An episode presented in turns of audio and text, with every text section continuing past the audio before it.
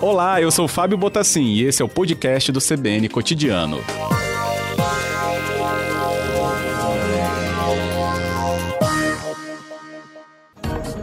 CBN Vitória.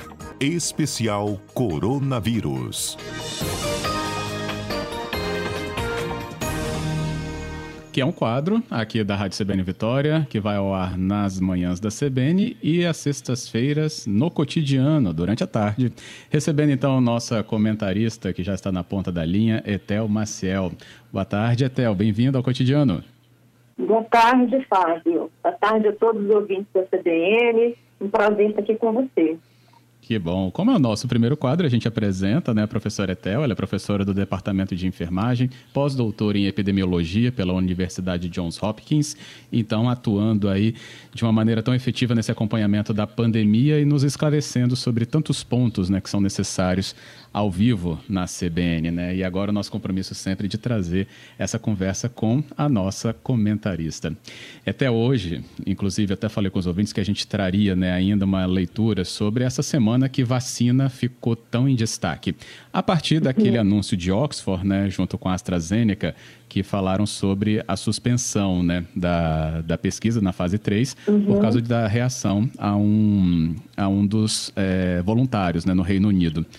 Etel, isso trouxe uma atenção e também agora uma, uma, uma espera sobre esse anúncio né, do Comitê de Segurança Exato, Fábio. Primeiro, eu acho importante esclarecer para os ouvintes que o fato de, dessa interrupção, por uma questão de segurança, ela, é, ela mostra a seriedade né, da pesquisa, porque, por exemplo, aqui no Brasil, a Fiocruz e a, a Unicef, que estão né, fazendo, participando dessa, dessa, dessa, fase 3 da vacina, já foram vacinados mais de 5 mil voluntários. Né? Ninguém teve nenhum efeito grave, então isso é, isso é muito bom. Mas esse, um efeito só, esse efeito numa voluntária, que agora nós já sabemos, né? a, AstraZeneca a, já anunciou que é uma mulher, né? uma voluntária, ela infelizmente está no braço da vacina. Então, quando a gente está fazendo um ensaio clínico de nova vacina, a gente tem dois braços que nós chamamos.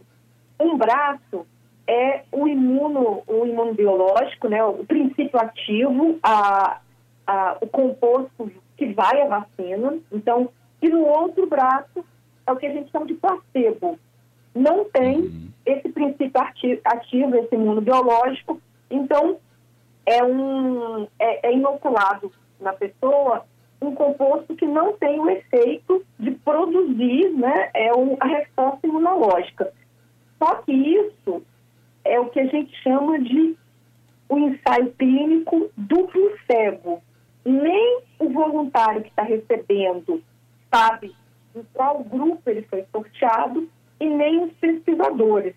É por isso que até esse momento, né, isso anunciado acho que tem uns dois dias atrás, né, se não me engano, sabe? Isso. É, e, e, a gente ainda não tinha notícias, porque como os pesquisadores, nem os pacientes, nem os pesquisadores sabem qual grupo né, a pessoa que apresentou o efeito estava, é preciso que esse comitê de segurança que vá, vai olhar né, todas essas informações, porque eles têm acesso né, a esse sorteio que grupo exatamente essa voluntária estava e o Comitê de Segurança já anunciou, né, e a AstraZeneca eh, foi a público dizer que essa voluntária apresentou esse efeito no grupo que recebeu a vacina, o princípio ativo da vacina.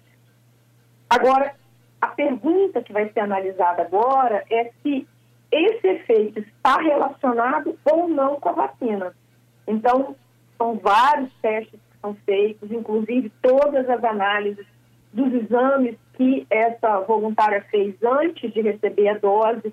Então, porque é feita uma, uma bateria né, de exames, uma análise é, de, de, toda a vida pregressa dela, a, a, a parte anterior da sua, a, como estava a saúde dela anteriormente. Então, tudo isso vai ser analisado para ver se havia alguma predisposição, se há como dizer isso ou não.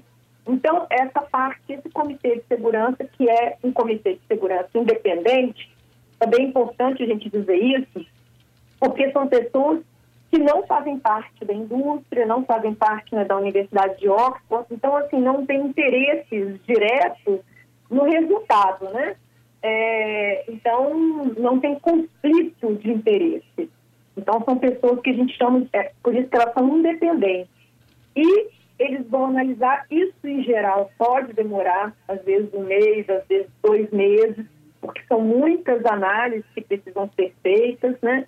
Uhum. E a, a, boa notícia é que essa voluntária, ela já é, recebeu alta, ela já está bem, então, assim, ela já se recuperou, né, dessa, desse efeito que ela, que ela teve, que foi uma mielite transversa, uma inflamação muito importante que pode paralisar alguma parte do corpo, mas ela foi é, temporária, né, ela já se recuperou e ela já está em casa. Então, isso também é uma boa notícia né, para todos nós. E a vacina, essa vacina fica em compasso de espera para que a gente possa, então, saber se essa dose, esse efeito que ela teve, estava não relacionada com, com o, esse imunobiológico que ela recebeu, né? a vacina de fato que ela recebeu. Ela estava nesse grupo, então é uma possibilidade. Sim. Isso, Etel, né, vai passar por essa, essa averiguação, né, a gente vai aguardar essa divulgação, mas de qualquer jeito, acabou né, interferindo no cronograma né, de andamento da uhum. pesquisa desta vacina, que é uma das que foi, aliás, é a aposta né, do governo brasileiro em relação a uma das que poderiam chegar inicialmente ao, à, à população. E por isso também merece até uma atenção nossa, até com a sua ajuda a entender, que o governo nessa semana também falou da criação de um grupo de trabalho para é, já pensar em vacinação da população? Então, nós recebemos essa notícia ontem, foi publicada no Diário Oficial. Recebemos, assim, como comunidade científica, né, com é, bastante preocupação, né, porque foi criado, é a primeira vez que é criado um grupo de trabalho sem a presença de especialistas no assunto. É, pela portaria no Diário Oficial, os especialistas eles podem ser convidados, mas eles não têm direito a voto. Então, apenas os membros do próprio governo têm direito a voto. E isso é o que a gente chama de conflito de interesse, né? Porque é, é sempre importante nós termos análises independentes. Como a vacina de Oxford, ela foi aposta do governo federal, inclusive com um aporte financeiro é, substancial, é, nós ficamos um pouco preocupados porque esse grupo ele vai ele é, vai ser responsável, né, por analisar, por seguir as outras duas vacinas que já estão com, com com acordos no Brasil, né? A vacina da Sinovac, que tem um acordo com o Butantan, que é a vacina chinesa, né? E da empresa Sinovac, que é, vamos, vamos dizer assim, do ponto de vista de desenvolvimento de vacinas, é a vacina mais tradicional, porque ela é ela é exatamente da mesma forma que a gente faz todas as outras vacinas, é com vírus atenuado. Então, é, diferente dessa da AstraZeneca, que é uma tecnologia um pouco diferente, é, mais sofisticada, né, que é com adenovírus, é, é um vetor viral que entra dentro do. Que, que está nesse composto da vacina, que entra nesse organismo e leva uma parte do vírus, é, do, do, do, do SARS-CoV-2. Então, uhum. é uma vacina do ponto de vista, vamos dizer assim, mais, mais tecnológico. E se tudo der certo com essa vacina, abre também uma possibilidade para outras doenças que nós não temos vacinas. É, ou porque a gente não conseguiu inativar o vírus, ou porque nós não conseguimos, com os processos tradicionais, fazer vacinas melhores. E a russa é semelhante à da AstraZeneca, é mesmo essa tecnologia também mais, um pouco mais avançada, é, que tem um acordo com a Tecpar, né, do, do Paraná, o Instituto de Tecnologia do Paraná, e agora também a gente ouviu o anúncio ontem, né, que a Bahia também está fazendo um acordo com o governo russo para o desenvolvimento dessa vacina. Então, temos essas duas candidatas é, que já apresentaram bons resultados também de fase 1 e 2, E agora, para a nossa comunidade científica, causa uma preocupação e uma certa estranheza que a gente tenha apenas é, pessoas que estão envolvidas e que têm um conflito de interesse na decisão. Então, a comunidade científica certamente vai ficar aí atenta, acho que também o controle social, né, todas as organizações sociais, certamente, Congresso é, e o, o Poder Judiciário vão estar prestando atenção, porque quando você vai analisar dados de uma pesquisa, quem tem que analisar isso são pessoas que, que entendem daquele assunto, né, Fábio? Que, assim, que são Sim. especialistas na área, que podem aparecer, que, que, que tenha é, uma validade científica, até para que nós possamos ter segurança, né? Então, é, e nesse grupo de trabalho tem membros de, de, ministérios que não têm nada a ver com a saúde, inclusive, né? Então, é, são outros ministérios, é, é, presidido pelo, pelo Ministério da Saúde, pelo ministro interino, mas é, causam uma preocupação nesse momento. Eu acho que é importante a gente dizer isso, até para alertar né, o que está acontecendo nesse momento. Então é isso, essa, essa, portaria foi publicada ontem né, no Diário Oficial, então é, nos pegou de surpresa, né? E, e essa, a, a surpresa maior é que a gente, em todos os grupos de trabalho até então, a gente sempre tem a presença com direito a voto, né? De, de pesquisadores, cientistas, especialistas na área e também do controle social, que é uma, é uma questão que faz parte, inclusive, da nossa Constituição, né? Garantia do controle social de pessoas do Conselho Nacional de Saúde. Então, sempre há a presença né, do, do controle social nessas ações do governo. Sempre foi assim, tem uma garantia constitucional para isso, e aí vamos, vamos acompanhar para ver como que isso vai se desenrolar. Com certeza. Quanto mais transparência, até pelo momento que a gente vive, é muito mais salutar, muito mais é, preciso, né? Quando a população fica ciente de tudo que está envolvido nesses passos seguintes, que, claro, que, que a gente quer que resulte na vacina mesmo, chegando a todos. E aí, também tem um ponto curioso, né, que surgiu, Etel, nessa semana, sobre a vacina da tuberculose. Mas o que, uhum. que tem a ver a tuberculose com o Covid, né? É isso que a gente queria entender. Então, essa é uma, é uma boa notícia também. Acho que a gente tem. Vamos, vamos fechar essa sexta-feira com essa boa notícia, pelo menos. que bom. É, ah, um estudo que foi publicado agora, dia 1 de setembro, ele feito por um grupo de, da Universidade é, na Grécia, na Universidade na Grécia, alguns pesquisadores da Holanda e outros da Alemanha que se juntaram para fazer esse é um outro ensaio clínico, esse com o BCG, que é a vacina é, do bacilo Calmette Guerin, é o nome dela, a gente chama de BCG, que é uma vacina que já é, ela é feita, ela é obrigatória no nosso calendário e ela é administrada contra a tuberculose, como você mesmo falou aí. O que os pesquisadores observaram, esse, nesses países não há essa vacinação obrigatória como há aqui no Brasil, porque como a tuberculose é uma doença é, que a gente chama de endêmica, é uma doença que está conosco desde a vinda dos portugueses né, aqui no Brasil, então nós, é, nós temos ainda um número grande de pessoas que adoecem e morrem por tuberculose no Brasil. Então a vacina é obrigatória. Alguns dos países desenvolvidos, é, eles já não tem essa vacina no seu calendário, porque a tuberculose é uma doença controlada. Então, não, não, é, é, não é obrigatório.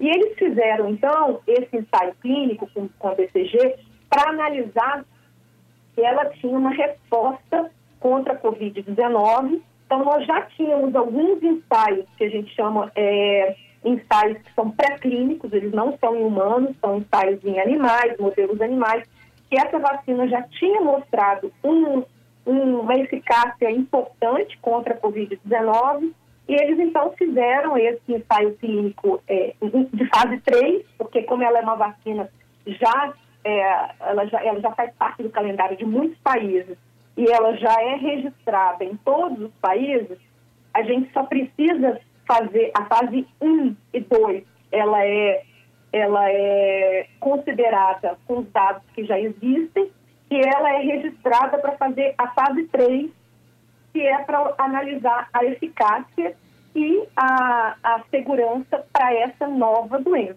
que é a Covid-19.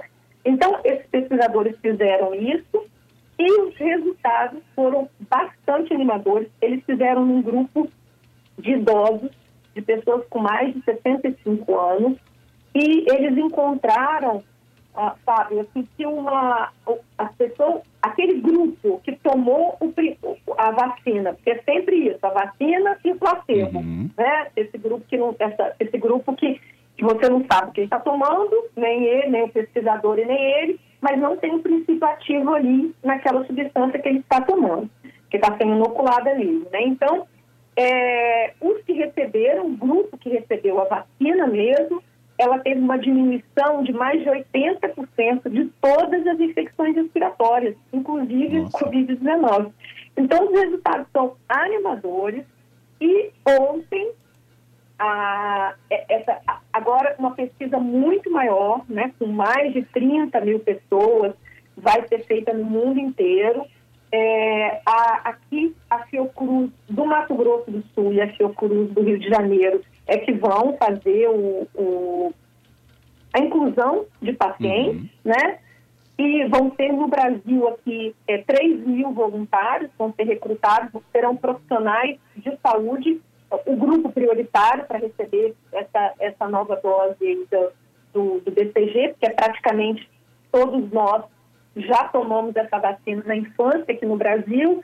E a, os, a, quem está financiando essa, essa, essa vacina, esse, esse ensaio clínico, é a Fundação Gay, e ele vai ser desenvolvido aqui no Brasil, na Austrália e na Espanha, e no Reino Unido também.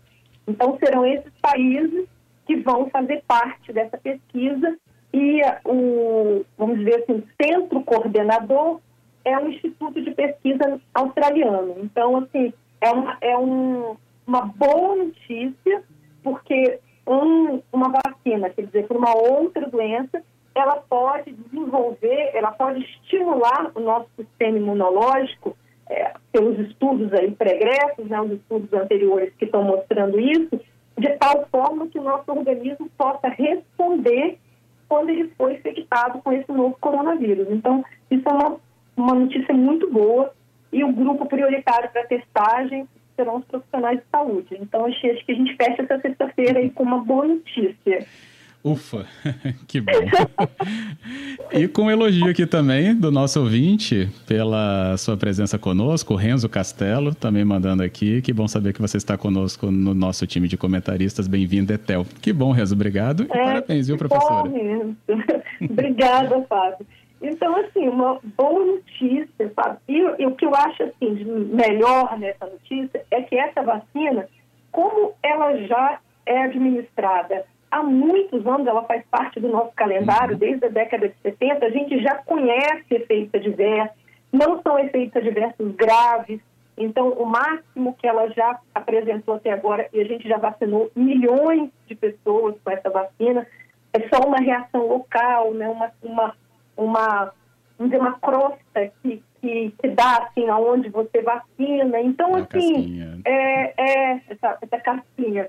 Então, uma boa notícia. Eu acho que a gente termina aí a semana com essa notícia que essa vacina, apesar de não ter sido desenvolvida especificamente para Covid, esses resultados eles, eles estão nos parecendo animadores. Animadores, com certeza. Professor, obrigado por nos deixar muito mais a par disso e, claro, todas as outras explicações seguintes a esses passos a gente vai acompanhar com você também. Por hoje, obrigado, viu, Etel? Obrigada, Fábio. Um abraço, bom fim de semana.